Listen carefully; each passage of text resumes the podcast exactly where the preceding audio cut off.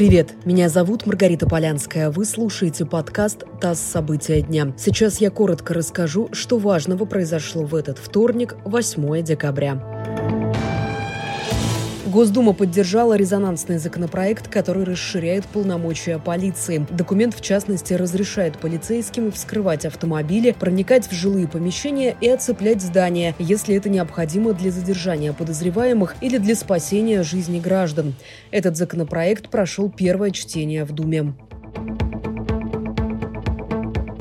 Сегодня умер последний министр обороны СССР, маршал авиации Евгений Шапошников. Ему было 78 лет. Шапошников занимал пост министра обороны Советского Союза с 23 августа по 26 декабря 1991 года. На этой должности он, в частности, ликвидировал контроль КПСС над армией.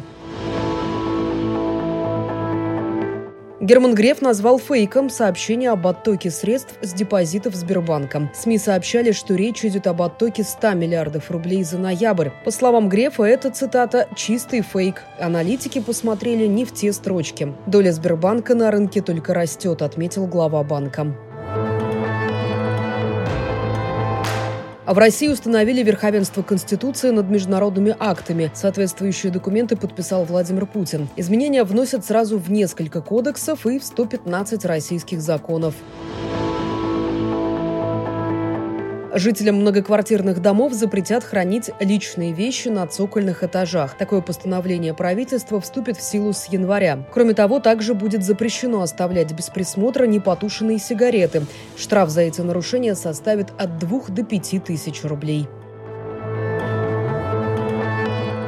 И последнее. Forbes вновь включил Эльвиру Набиулину в рейтинг самых влиятельных женщин мира. Глава российского Центробанка заняла в списке 57 место. Первое место в рейтинге десятый раз подряд заняла канцлер Германии Ангела Меркель. Вы слушали подкаст «ТАСС. События дня». Эти и другие новости читайте на нашем сайте и в наших соцсетях.